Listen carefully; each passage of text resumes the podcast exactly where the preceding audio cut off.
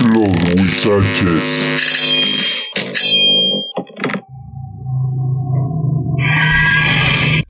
Hola Huizachones, pues les tengo otra historia. Es la Dama del Abanico, esta se desarrolla en la Ciudad de México. Y dice aquí, durante la época colonial, en el callejón de las golosas, que esto está en...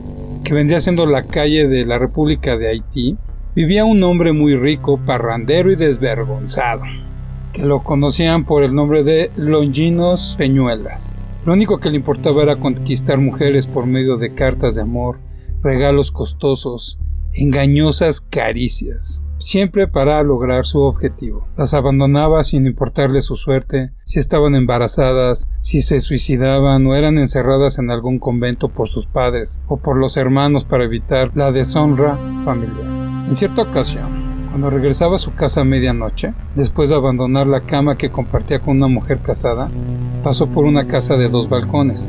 En uno de ellos se encontraba una hermosa mujer de unos 20 años. Estaba vestida de blanco, con un abanico de encaje en una mano, y miraba feliz las estrellas. En ese momento se le cayó el pañuelo, y cuando Longinos caballerosamente se lo entregó, se enamoró de inmediato de su delicada belleza.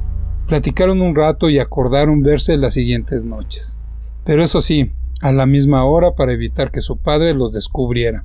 Una de esas veces, cuando él trataba de besarla, ella interpuso su abanico de conchanácar que, al caerse, se partió en dos, y ella se quedó solo con una de las dos mitades. Después de un tiempo, como él insistía mucho en, que se escapara, ella le pidió que no se vieran por dos noches, pero que a la tercera se iría con él, aunque llevaría consigo a su pequeño hijo, pues tenía uno, y no podía separarse de su bebé. Él aceptó.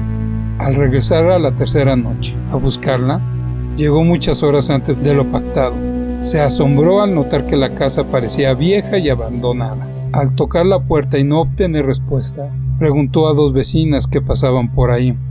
Ellas le explicaron que desde hacía más de 10 años la casa era propiedad de don Hermenegildo Alcerreca y de su hija Rosaura. Ellos solo la habitaron unos meses y luego desaparecieron. Sin embargo, los vecinos afirmaban que desde esa casa salían largos y desgarradores gritos, como los de un alma en pena. Longinos, preocupado, mandó a traer un cerrajero y a un sacerdote. Al entrar a la casa descubrieron que estaba en ruinas. Abrieron un cuarto que daba a la calle y que correspondía al balcón donde se había visto con aquella joven.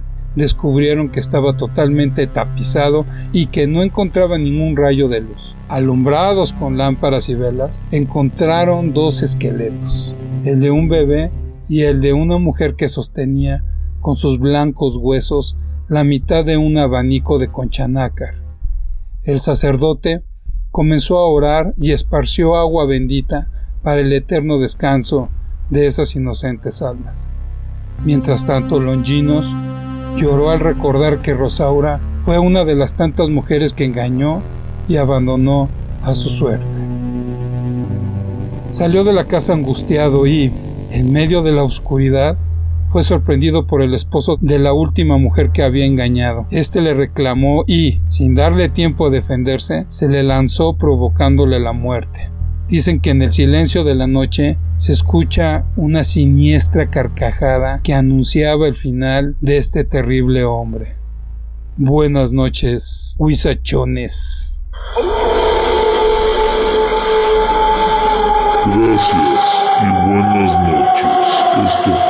Los Huizaches.